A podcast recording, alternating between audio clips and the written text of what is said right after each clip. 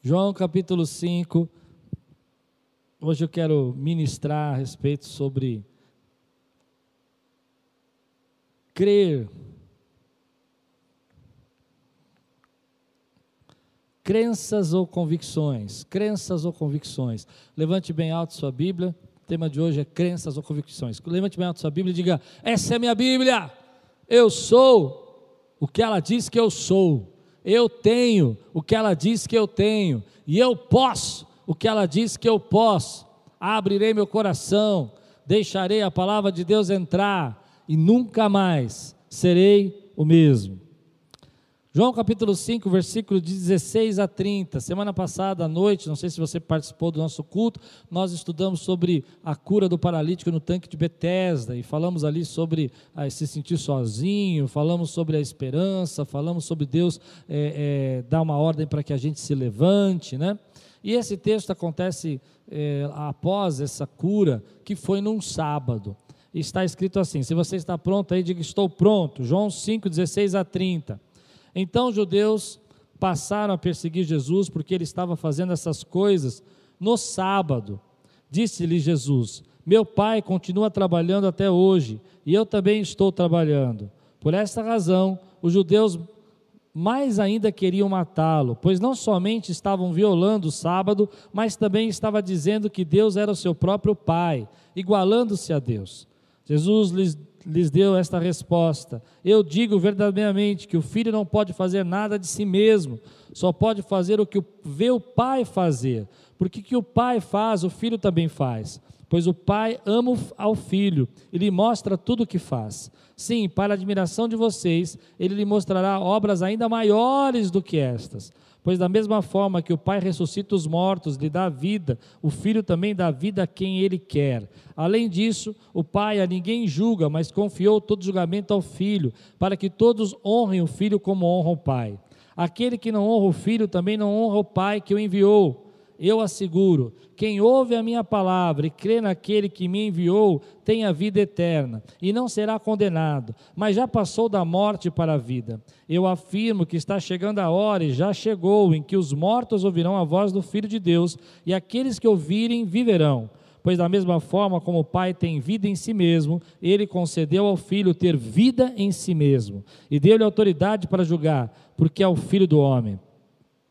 Não fiquem admirados com isto, pois está chegando a hora em que todos os que estiverem nos túmulos ouvirão a sua voz e sairão. Os que fizerem o bem ressuscitarão para a vida, e os que fizerem o mal ressuscitarão para serem condenados. Por mim mesmo, nada posso fazer. Eu julgo apenas conforme ouço, e o meu julgamento é justo, pois não procuro agradar a mim mesmo, mas aquele que me enviou. Vamos orar? Vamos falar com o Senhor? Pai, nós entramos na tua presença e pedimos que essa palavra venha de encontro, Senhor, à necessidade do teu povo. Que possamos ouvir tuas, a tua voz, possamos entender a tua palavra, possamos recebê-la no nosso coração e possamos, Senhor, ser transformados por meio da tua palavra. Que venha um tempo de graça, venha um tempo de fortalecimento espiritual, em nome de Jesus. Amém. Hoje eu quero fortalecer tua vida espiritualmente. Meu desejo com essa palavra é que você se aproxime de Deus, que você sinta a presença de Deus e se sinta fortalecido no teu espírito para enfrentar esse tempo. Nós vivemos um tempo de muitas crenças, muitas batalhas, muitas lutas, muitas dificuldades. E eu, eu levo essa ideia da crença como a ideia de que muitas vezes nós acreditamos em uma série de coisas, mas não temos convicção sobre elas. Talvez nunca antes ah, Jesus foi tão pregado, não tivesse tanta comunicação falando de Jesus, tantas frases, desde piadas até pregações e mensagens e estudos bíblicos sérios. Há grandes religiões que querem afirmar, por exemplo, que Jesus foi uma boa pessoa, foi um grande profeta, mas que ele nunca se declarou Deus, nunca disse que ele era Deus. E todos esses processos que nós vemos e aprendemos e somos bombardeados vão formando crenças, ideias, pensamentos. Eu chamo crenças, aquelas ideologias, aquilo que a Bíblia chama de pensamentos, mas muitos desses pensamentos não têm convicção.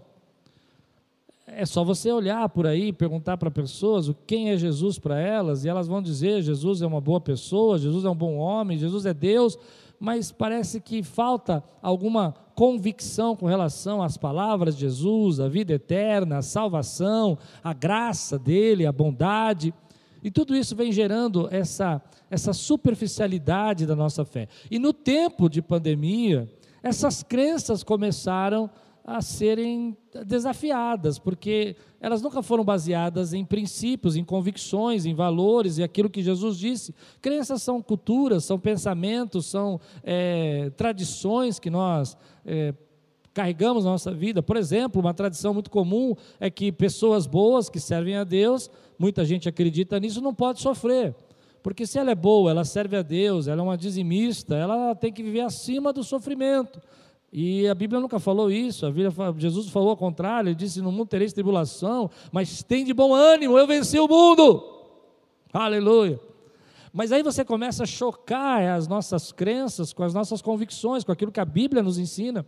Por exemplo, a, a Bíblia sempre disse para nós que Deus vai nos guardar, nunca vai nos abandonar, vai nos, nos abençoar, vai estar conosco. É verdade que nós vamos ter o melhor dessa terra, mas ela nunca disse que a nossa esperança final é essa, é essa vida, é isso que Deus tem para nós. Ao contrário, a Bíblia sempre falou, no próprio texto que eu li agora, Jesus mesmo disse: olha, vão ressuscitar no último dia, e um vão ser para receber a, a, a justa medida daquilo que Deus tem para eles, e outros para condenação, e Jesus está ali falando sobre isso. Então, nós vivemos um tempo sobre é, muito difícil, onde que existe céu, o céu é real, e aí vem uma pessoa, e eu vi outro dia um, um seriado falando sobre isso, né?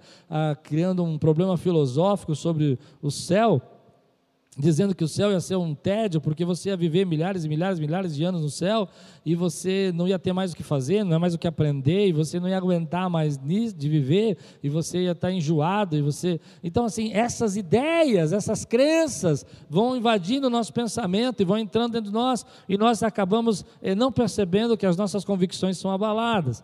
Então, hoje, Deus toca o meu coração, e eu quero convidar você a conhecer Jesus, a reformular aí, a entender o que Jesus disse a seu respeito. Falou dele mesmo. É conhecer Jesus por Jesus. É conhecer Jesus pelas palavras dele sobre ele mesmo. Esse é meu desafio hoje com você. Mas antes, você percebe que esse texto é o início, é o começo de uma grande revolta, uma grande perseguição contra Jesus é, é esse texto que João vai dar a base para nós, que Jesus vai ser perseguido pelos fariseus. É aqui que começa a perseguição. Até aquele momento, os fariseus estão assim estranhando Jesus, não estão certos milagres são reais, não têm certeza da importância dele, o que ele pode fazer ou não pode fazer, se aquilo é verdadeiro. Mas agora a questão já é outra. A questão é que Jesus curou aquele paralítico no tanque de Betesda, e João vai dizer para nós que foi num sábado, e agora no capítulo 5, versículo 16 em diante, vai dizer para nós que eles estavam bravos por causa que ele curou no sábado. E é interessante isso, porque eles vão até Jesus e eles não percebem o milagre que Jesus fez, eles não conseguem entender a graça de Jesus ali. Olha, preste atenção: Jesus havia curado um homem que estava paralítico por 38 anos, que eles conheciam, eles sabiam. E de repente eles estão olhando aquele homem andando bem, entrando no templo, adorando, mas eles não estão preocupados com nada disso, eles não estão interessados em nada disso, eles estão interessados que Jesus quebrou as regras, que Jesus não cumpriu o sábado, que Jesus não podia ter feito aquele homem carregar a maca, ainda que ele fosse curado no sábado, e ainda que ele fosse milagrosamente restaurado, ele não poderia ter feito isso naquele dia. Há, há textos da Bíblia do Evangelho que vão dizer que eles dizem: olha, cura cure, cure todos os dias, mas não cure no sábado. E Jesus fica bravo com isso. E por quê? Porque eles não tinham mais a capacidade de entender a graça, eles não tinham mais a capacidade de entender a, a vida com Deus. Eles estavam tão presos na religião, estavam tão presos na religiosidade deles, que a letra estava matando o coração deles. E eles não podiam se alegrar com a vitória, eles não podiam se alegrar com, a, com as bênçãos, eles não podiam se alegrar com um homem que foi restaurado. Então eles começam a indagar Jesus, eles começam a ficar bravo com Jesus. E Jesus tem um poder aqui peculiar, de irritar esses homens, de provocar, de fazer eles, eles ficarem mais irados, porque Jesus vai declarar algumas coisas a respeito dele mesmo que aqueles homens não podem suportar e entra uma rebelião no coração deles, e entra uma rebeldia no coração deles, e entra uma revolta no coração deles, e eles começam então a odiar Jesus, eles começam a desejar a matar Jesus, eles começam a pensar é que esse homem não merece viver, porque ele é blasfemo, ele cura no sábado, ele não cumpre as regras, ele não segue a nossa religião como deve seguir. E aí que está meu ponto, a minha primeira parte da mensagem, é que às vezes eu fico preocupado, eu não sei você, que nesse tempo que nós estamos passando, a gente não perceba, não enxergue e deixe passar algumas coisas que Deus está fazendo na nossa vida. E porque a gente deixa passar algumas coisas e não enxerga a graça de Deus, preso na letra, preso nas nossas crenças e não nas nossas convicções, preso nas nossas crendices, vamos falar assim, nas nossas ideologias pessoais e não naquilo que a Bíblia fala, nós começamos a desenvolver dentro de nós uma certa rebelião uma certa rebeldia um certo sentimento de revolta. Deus, o Senhor não podia ter feito isso, o Senhor não podia ter agido assim, por que, que o Senhor deixou aquele e não permitiu que esse fosse? Por que, que o Senhor fez dessa maneira? Por que, que o Senhor não tem deixado eu, que sou fiel, que sou teu servo, passar por essa prova e aquela pessoa que nem conhece o Senhor é um blasfemo e está sendo abençoado, parece que nada acontece com ele, e isso vai gerando dentro de nós um sentimento que a gente não está entendendo o que Deus está fazendo e está deixando passar a graça dele sobre a nossa vida. Deixar passar a graça dele sobre a nossa vida é não enxergar as bênçãos, a benevolência, as maravilhas, o cuidado de Deus hoje em nós. E quando a gente não enxerga isso, o nosso coração começa a ficar amargurado, o nosso coração começa a ficar revoltado, a gente não começa a enxergar o que Deus está fazendo, e essa rebelião não que existiu no coração dos fariseus nasce dentro de nós, e, e nós não percebemos que essa rebeldia, esse sentimento, essa revolta está nos fazendo mais cego para aquilo que Deus está fazendo.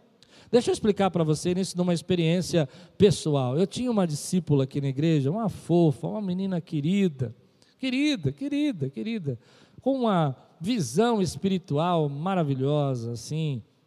Ensinei muita coisa para ela. Ensinei muita coisa espiritual. É, ela, ela conseguia ter uma dimensão do espírito, que poucas pessoas que eu conheço têm essa dimensão do espírito. Mas ela tinha um desejo no coração. Ela queria que Deus resolvesse uma situação na vida dela. Ela queria que Deus desse a ela um, um sonho que ela não tinha realizado ainda. Embora ela tivesse toda a comunhão com Deus, embora ela tivesse toda a experiência com Deus, ela não começou não mais a enxergar essa graça de poder ensinar, dar aula, de poder mostrar, de poder ter aprendido como uma discípula mesmo segredos espirituais, entendimentos espirituais, revelações da palavra. Mas ela começou então a amargurar o coração. E não compreender mais por que, que Deus não agia ou fazia de uma forma ou de outra, e andar com pessoas que estavam tão amarguradas no seu coração, que começaram ainda mais a amargurar o coração dela. Um dia, essa discípula não veio mais, nunca mais apareceu aqui, acho que isso já faz muito tempo muito tempo mais de cinco anos, mais de dez anos. E outro dia eu fiquei sabendo dela. E com tristeza eu falo isso. O coração dela se amargurou tanto que ela começou a, a, se envolver com coisas que não deveria se envolver, se afastou completamente dos caminhos do Senhor. Talvez ela me assista ainda, ela vai dizer: Não, eu estou com Jesus. Eu não sei.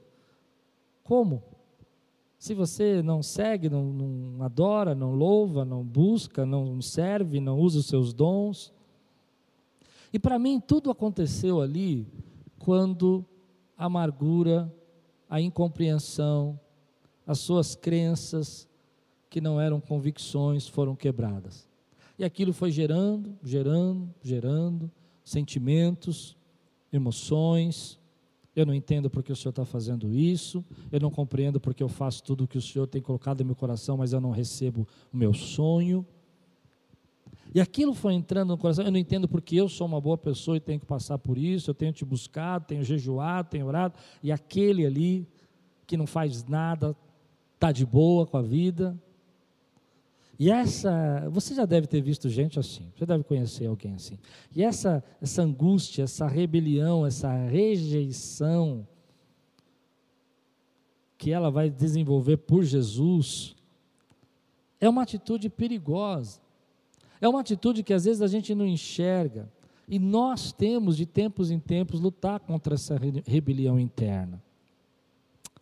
Eu sei que eu posso estar falando uma coisa muito chata, você, mas não desliga ainda, não. Eu vou, eu vou entrar no assunto mais que você acho que você vai ficar entender melhor isso, mas essa rebelião a gente precisa lutar contra, porque ela vai roubando os sonhos de Deus, os planos de Deus, as angústias de Deus. Eu me lembro quando jovem, meu pai se separar da minha mãe, minha mãe doente, eu na adolescência, uma rebelião entrou no meu coração, uma, uma, um sentimento de rejeitar Jesus entrou no meu coração, porque eu diria não, eu dizia não, olha, olha o que a gente, a minha família sofreu, olha o que a gente passou, olha o que a gente está vivendo, olha, eu não, consigo entender porque que o senhor está fazendo isso, eu não consigo entender porque o senhor permitiu aquilo, por que eu tinha que sofrer dessa maneira. E como esses homens não conseguiam enxergar a cura como uma bênção de Deus, e Jesus vai falar isso, eu não, eu não faço isso de mim mesmo. Olha, eu não teria poder humano para fazer isso, eu tenho que ser dado de Deus. E eles não conseguiam entender que todos os milagres tinham que ser dado de Deus.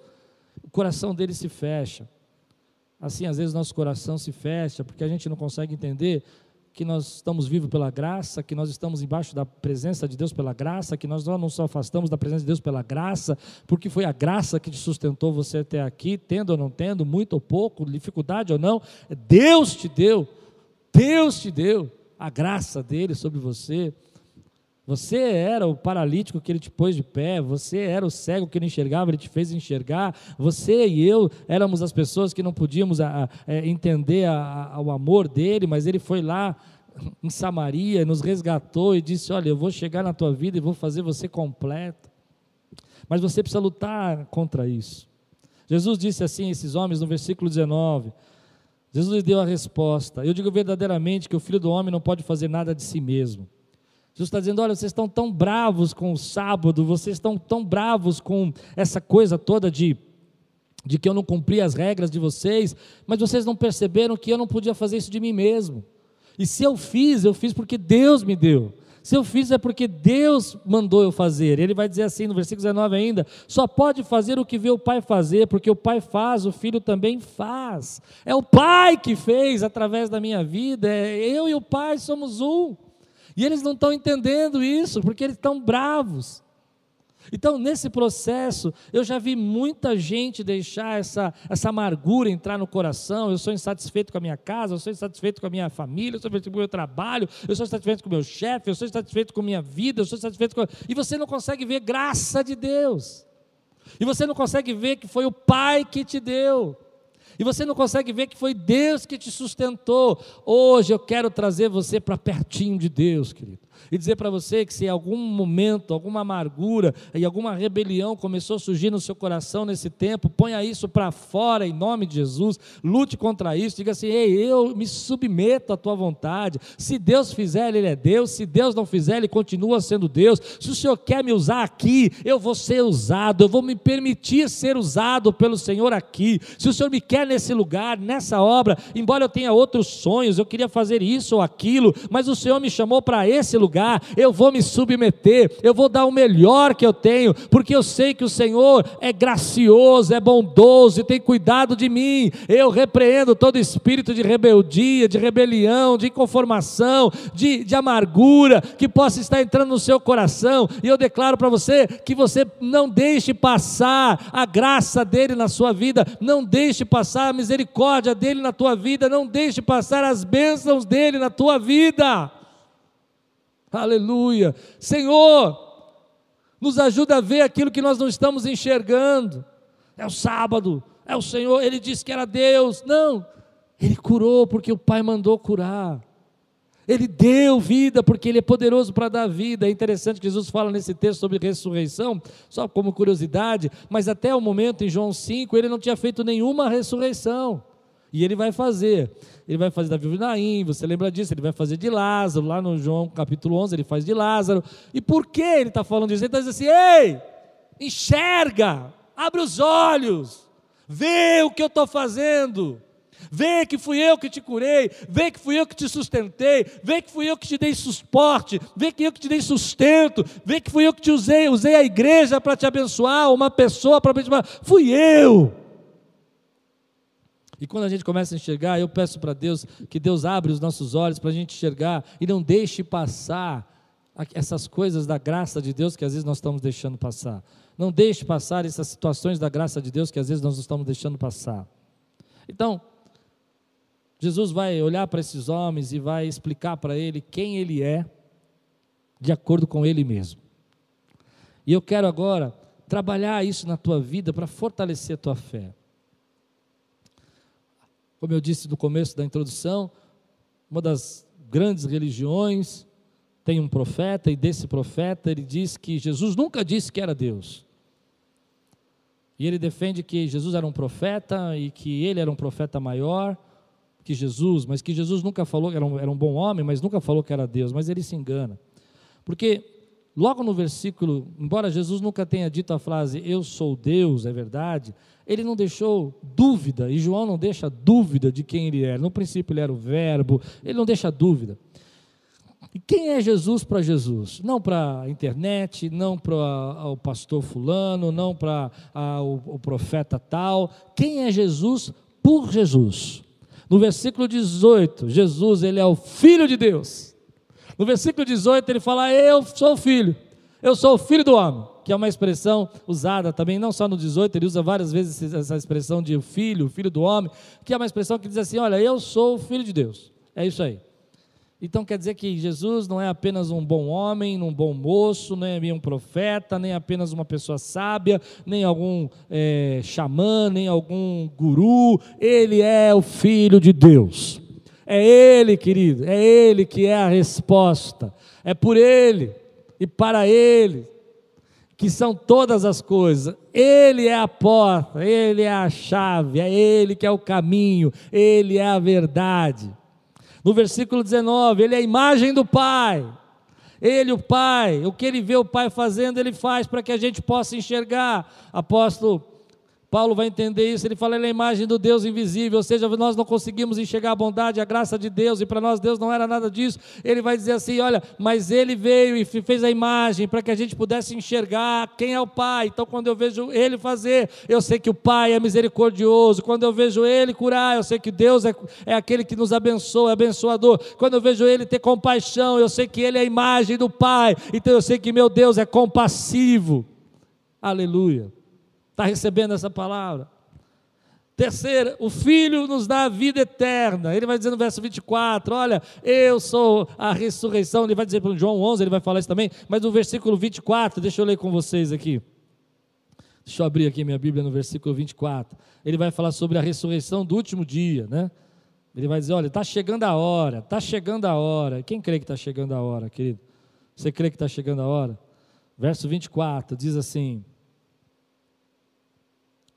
Eu asseguro: quem ouve a minha palavra e crê naquele que me enviou tem a vida eterna e não será condenado, mas já passou da morte para a vida. Ele é a chave, ele é a porta da vida eterna, é ele que nos dá essa graça da vida eterna, é ele que nos, nos abre a, o caminho.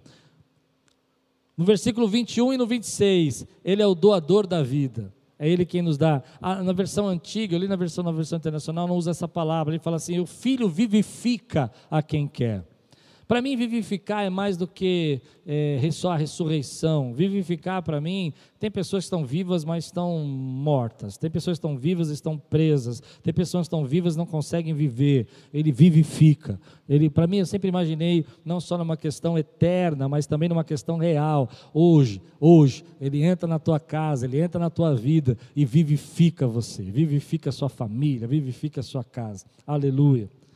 E aí você vai falar, tá bom, Jesus pensava que ele era o filho, Jesus pensava que é a imagem do Pai, Jesus disse que ele é a vida eterna, Jesus disse que ele é o doador da vida, que é ele quem doa a vida, ele quem vivifica.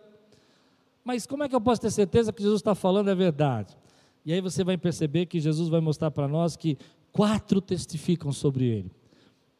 É isso que ele pensa sobre ele, mas quatro testemunham que é verdade. E a primeira testemunha que ele vai dizer para nós são os milagres. Eu não posso fazer nada de mim mesmo, eu tenho que fazer do Pai. Então, primeira testemunha são os milagres. Ah, aquilo que o Pai criou na natureza, que é um milagre, você entregar, plantar uma semente, colocar uma árvore, esperar ela crescer, topei o cacho de uva, pegar a uva, espremer, esperar fermentar e fazer o vinho. Isso aí é uma criação, um milagre de Deus da criação, o filho fez em instantes. Acelerou o processo.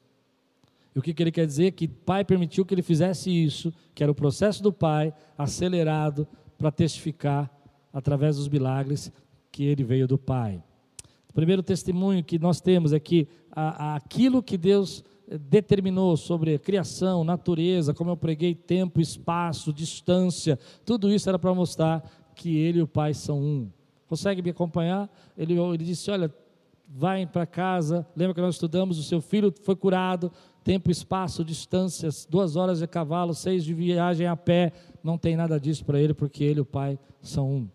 E ele vai dizer para nós que os milagres dele testificam que ele não pode fazer isso dele mesmo. A segunda testemunha, querido, para aquele que precisa de convicção hoje, e você precisa receber isso, é, são as Escrituras. 120 profecias a respeito de Jesus foram escritas no decorrer de mais ou menos ah, dois mil anos. 120 profecias a respeito de Jesus, todas se cumpriram, todas se cumpriram, até as profecias que não dava para Jesus interferir em nada, como por exemplo, aonde nasceu, como ele nasceu, ele nasceu em Belém, a profecia de Belém, ele morava em outra cidade, foi até Belém, todas se cumpriram, porque a palavra também testifica a respeito do filho. Primeiro, os milagres. Segunda palavra. A terceira testemunha que ele vai dizer para nós é que João falou sobre ele, isso mais para frente no capítulo 15, que João testificou, e para aqueles homens eles entendiam que João realmente era um profeta de Deus, e Deus tinha levantado João como profeta, e o próprio profeta João ali está testificando sobre o filho. E, e, a, e a última testemunha, e a maior de todas, talvez, a, que eu penso que é a mais significativa, é o pai. O próprio pai testificou que ele é o filho. O próprio pai testificou que ele é o filho. Ele disse: Olha, esse é meu filho a quem me comprazo. Ele vai olhar para Jesus e vai dizer: Olha, é, é, é, eu aprovo essa. É isso que Jesus está falando nesse texto. Eu autorizo esses milagres, eu, eu avalizo esses milagres, eu dou a ele o poder para ele fazer esses milagres, para que seja testificado que ele é o filho. Então, ouvindo tudo isso, você precisa fazer uma decisão. Você precisa decidir, querido, quem ele é para você. Nesse tempo você precisa recobrar suas convicções. Você precisa falar, sabe, eu estou vivendo uma vida agitada, um período de pandemia, mas eu sei que eu tenho um Deus, eu sei que eu sirvo Deus verdadeiro, eu sei que Ele é Jesus, eu sei que Ele pode fazer, eu sei que Ele habita em mim, eu sei quem é o Espírito Santo, e eu não vou deixar amargura, tristeza, angústia entrar no meu coração. Eu vou viver debaixo da palavra de quem Ele diz que Ele é, eu vou confiar. É interessante que nenhum outro homem na história teve a ousadia de falar isso que Jesus falou. Nenhum outro homem é, é, assumiu essa, teve a coragem de testificar e teve essa aprovação. Muitos filósofos existiram, muitos fundadores de religiões existiram, mas nenhum teve a coragem de dizer assim: Olha, eu sei quem eu sou, eu sou o filho. E Jesus disse isso porque, porque ele era realmente o filho. E isso me alegra o coração, porque muita gente hoje vai ouvindo conversa, vai ouvindo história, vai ouvindo é, coisas na internet e acaba pensando que aquilo é verdade. Escute quem é Jesus de Jesus. Jesus disse que ele é o Filho, disse que ele é, ele é o Pai, são um. Então, quando a gente olha para tudo isso, Jesus vai dar uma resposta para esses homens incrível. Ele vai falar: por que, que eu curei esse homem no sábado? Por que, que eu fiz isso? E ele vai responder no versículo 17: ele vai dizer assim: Meu pai continua trabalhando até hoje, e eu também, eu, e eu também estou trabalhando. Uau! Uau! Que palavra foi essa? Que mensagem foi essa? Olha o que ele está dizendo aqui. Ele está dizendo assim: olha, em Gênesis 3, quando o homem caiu e entrou o pecado, acabou o tempo sabático de Deus. O sétimo dia ali acabou.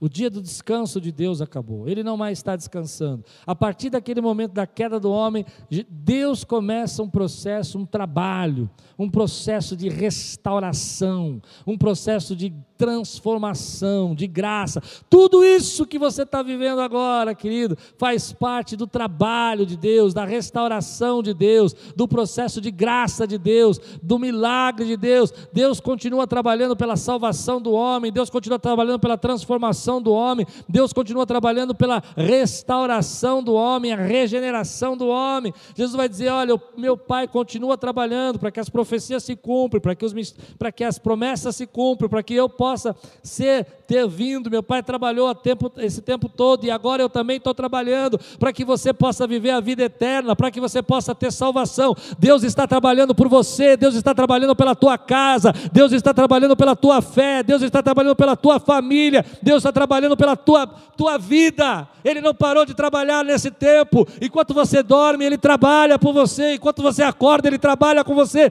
Ele está trabalhando pela tua convicção, Ele está trabalhando pela tua fé, Ele está trabalhando pela tua esperança, Ele está trabalhando para que você viva e viva em abundância, Ele está trabalhando para que você não se afaste do caminho dEle. Aleluia! Deus está trabalhando por mim agora.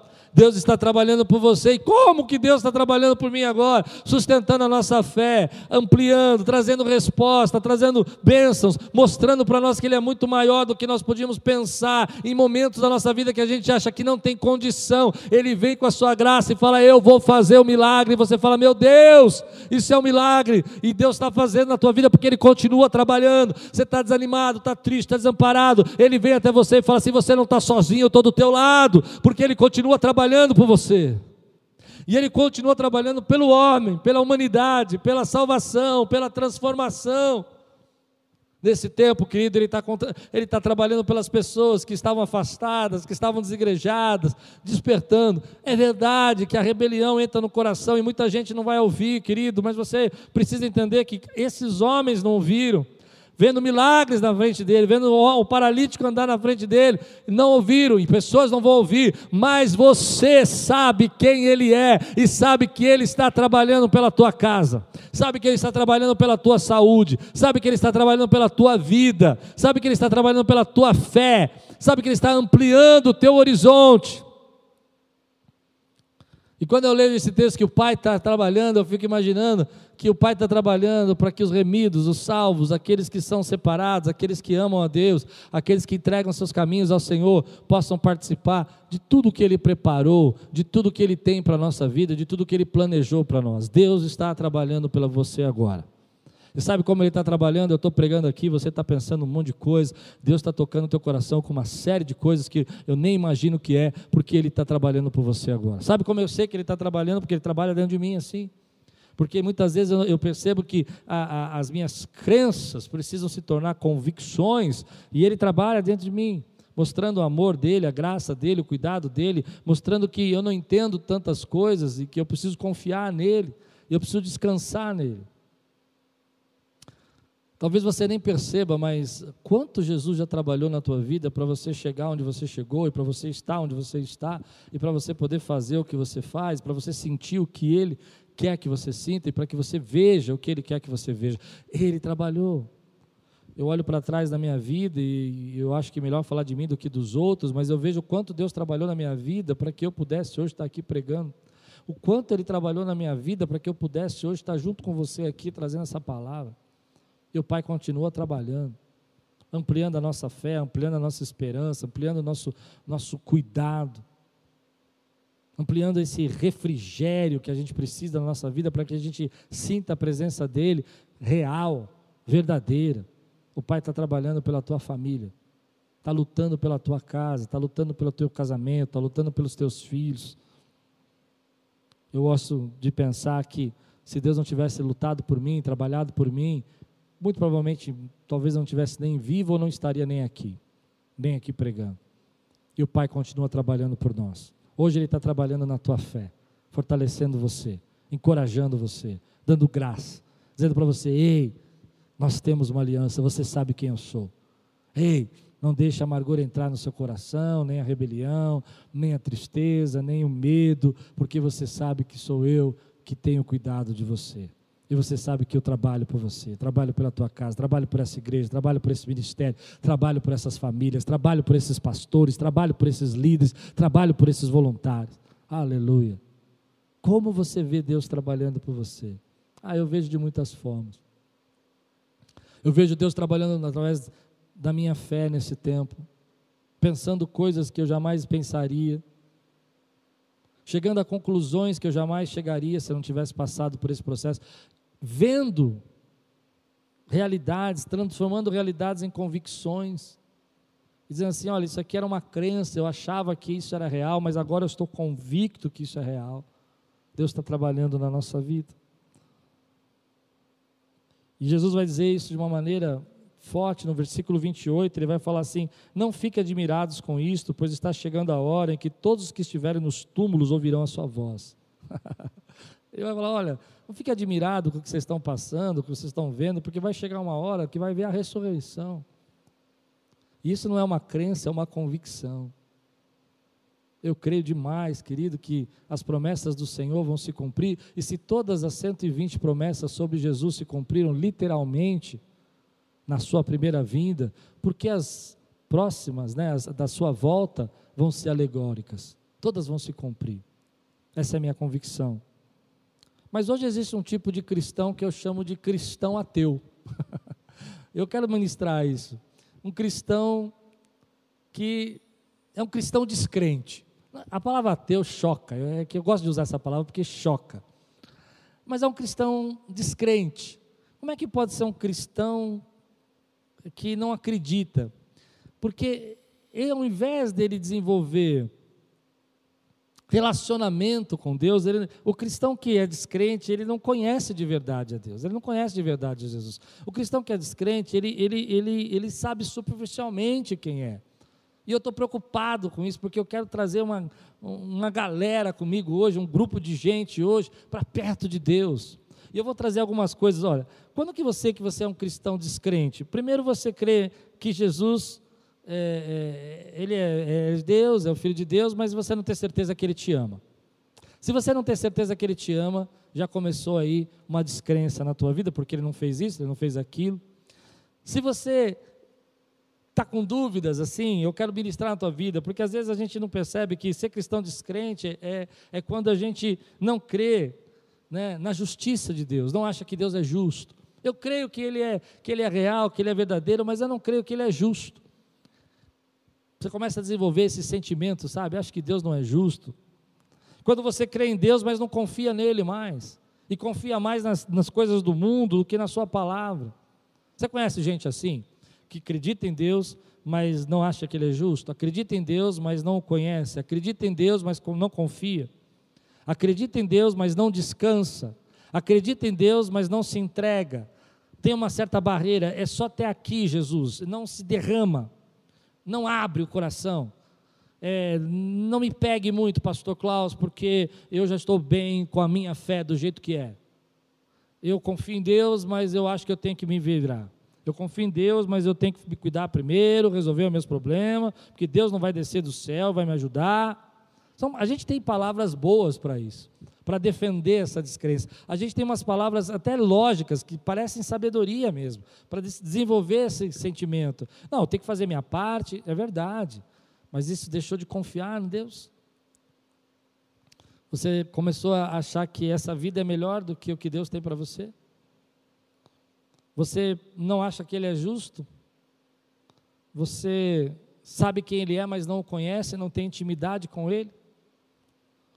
Você sabe quem ele é, mas não acredita que ele perdoou os seus pecados e vive do seu passado ainda? Acha que jamais ele vai poder esquecer o que você fez no passado? Acha que jamais ele vai poder liberar você para você ser tudo o que você tem de potencial para ser, porque o seu passado te condena, embora ele já tenha apagado com o sangue dele. Há vários sentimentos né, que a gente pode desenvolver para se tornar esse cristão descrente, esse cristão meio ateu, esse cristão meio distante. Um deles que eu vejo muito nesse tempo é quando as pessoas não querem se entregar. Elas conhecem, elas sabem que é verdade, elas já tiveram experiências com Deus, mas elas colocam uma barreira muito grande, dizendo: Eu tenho medo de me entregar e perder o controle, de me entregar e me tornar um fanático, de me entregar e me tornar uma pessoa controlada pela religião.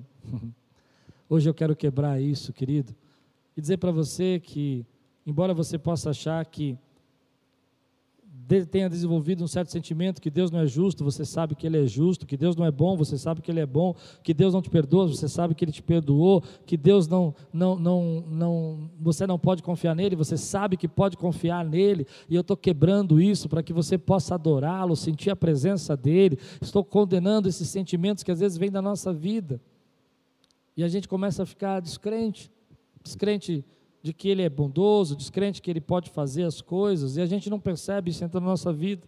Hoje eu quero levar você para perto de Deus e quero restaurar as tuas convicções. Eu quero restaurar esses seus pensamentos. Você sabe, querido, que Ele tem cuidado de você até aqui. E que Ele vai continuar cuidando até o teu tempo. E que sempre Ele vai fazer o melhor.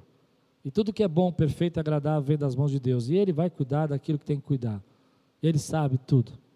Tem coisas que você não vai conseguir responder, entender agora, mas você vai conseguir entender no futuro. Então, no meu coração, ficam três coisas que eu queria deixar para você, para concluir. Versículo 21 diz assim: O pai ama o filho e ele mostra tudo o que faz.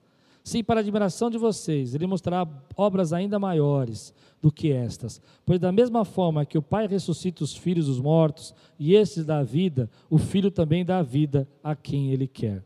Três coisas que estão no meu coração, quero deixar no seu coração. Quero passar para o seu coração. Primeiro, meu desejo é que eu e você sejamos tão unidos com Ele, que eu jamais e você também jamais haja de forma independente dele. Vou repetir: o meu desejo é que eu e você estejamos tão unidos, que essa igreja esteja tão unidos com Ele, que jamais, apesar das lutas, das batalhas, dos sentimentos, das preocupações, das emoções desse tempo, venhamos a ter uma atitude independente da vontade dEle. O segundo desejo do meu coração é que Ele nos mostre tudo quanto temos que fazer e principalmente as coisas maiores que Ele tem para nós. Que nesse tempo, querido, eu não deixe passar nada. Você não deixe passar nada. Que você possa ver as coisas maiores que Ele tem para você. Que a gente possa enxergar tudo, que Ele possa mostrar tudo o que Ele tem para fazer em mim e em você. Sem reservas, sem medo. Feliz de saber que Ele vai usar a nossa vida. E por último, que Ele nos vivifique. Que Ele traga vida. Traga vida nesse tempo traga vida àquele que está deprimido, traga vida àquele que está sem esperança, traga, traga vida àquele que não tem sonhos mais, traga vida àquele que não tem mais certeza de nada, traga vida, vida sobre você, que você possa viver. Você recebe essa palavra hoje na sua vida? Você crê que Deus pode fazer isso na nossa vida? Transformar o nosso coração totalmente dependente dEle, fazer a gente enxergar as obras maiores que Ele quer fazer, e por último, trazer vida à nossa casa, ao nosso relacionamento, à nossa família, aos nossos filhos. Pergunta que eu deixo para você para terminar: Quem é Jesus para você? Quem é Jesus para você? Transforme crenças em convicções. Meu desejo é que hoje algumas pessoas que têm reservas, têm barreiras, não conseguem se entregar, possam se derramar na presença de Deus, porque eu creio que hoje Jesus está trabalhando por você, e o jeito dele trabalhar por você é quebrar esses muros. Se alguma rebeldia, alguma amargura, algum sentimento de frustração com Deus ou com você mesmo está surgindo, vamos lutar contra isso, vamos se opor contra isso, vamos levantar a nossa vida e dizer: Senhor, está aqui a minha vida, está aqui o meu pensamento, está aqui o meu desejo de viver, de buscar, de estar na presença do Senhor, de declarar a palavra dEle, dizer: Senhor, está aqui, ó. eu quero viver o melhor que o Senhor tem aqui, a bênção que o Senhor tem para a minha vida. Se hoje, querido, Deus falou com você através dessa palavra, eu não quero perder essa oportunidade. Se você tinha barreiras e Deus está criando, criando barreiras, escreve aí no chat eu, nós queremos orar por você. Se você tem desejo de voltar para a presença do Senhor e você sente que esse é o tempo de você saber quem Ele é e entender o que Ele pode fazer e compreender o poder dele, eu quero desafiar você a buscar a presença do Senhor agora e entregar a tua vida. E dizer: Senhor, eu quero estar unido, quero estar junto, eu quero que agora a minha convicção do céu seja a maior coisa da minha vida, a minha convicção da vida eterna seja a maior coisa, a minha convicção da salvação seja agora ser não apenas uma crença rala, uma crença superficial, mas uma convicção poderosa de quem tu és, uma convicção poderosa do que o Senhor está fazendo, em nome de Jesus, em nome de Jesus, aleluia. Se tem alguém entregando sua vida para Jesus, escreve aí. Quero ver, quero orar, quero clamar pela tua vida. Quero declarar. Vou orar por você, Fabiana, querida. Vou orar por você, Amanda. Adalmo, vou orar por você. Se tem alguém aí com amargura no coração, sabe? Às vezes a gente fala isso, a pessoa fala assim: não, mas eu não posso, eu sou crente. Eu vou dizer para você: essa palavra foi para mim. Alguns dias atrás, passando por algumas lutas, eu comecei a ficar triste. Eu comecei a ficar amargurado. Eu falei, Deus, que coisa, que situação, que problema. E Deus começou a mostrar para mim que Ele estava usando isso para trabalhar a minha fé. E talvez você não entenda isso, mas me curando de algumas coisas internamente, não, não de saúde física, mas espiritual, para que eu pudesse entrar numa segunda jornada do que Ele tem para fazer na minha vida. E eu precisava dessa cura. E eu não entendia isso. E Deus estava curando. Eu falei, Deus está doendo aqui. Então eu não falo por você só, falo por mim. Se tem alguém aqui, querido, que possa declarar hoje assim: Senhor, olha, eu não quero criar mais barreiras, eu quero derramar. Eu quero que agora que não sejam apenas crenças superficiais, mas convicção, que não seja apenas um crente descrente, mas eu quero ser, na verdade, Senhor alguém que se derrama, que não tem barreiras. Eu quero orar por você. Senhor, nós entramos na tua presença agora em nome de Jesus. Tu sabes que esse tempo, Senhor, que estamos vivendo de pandemia, tem sido um tempo de provocações, um tempo de luta, um tempo de batalha, um tempo, Senhor, de sustos, de medos, de preocupações, que tudo isso gere em nós, Senhor, um desentendimento, uma falta de compreensão, onde as nossas crenças superficiais são chocadas com as convicções da tua palavra, mas nós sabemos que tu és a ressurreição e a vida, nós sabemos, Senhor, que tu tens vida, Senhor, para nós, nós sabemos, Senhor, que no último dia o Senhor vai decretar, Senhor, vai, vai declarar, Senhor, e os mortos ressuscitarão, e nós cremos na tua palavra, Pai cremos que a nossa vida é uma vida passageira de 60, 70, 80, 90, 100 anos, alguns até 100 anos ou mais, pouquinho. Mas tudo isso passa tão rápido, mas nós sabemos que o Senhor já tem para nós, Senhor, a certeza, a graça da salvação em nossas vidas. Fortalece o teu povo agora. Traz o teu povo para perto, traz o teu povo para junto de ti. Em nome de Jesus. Amém.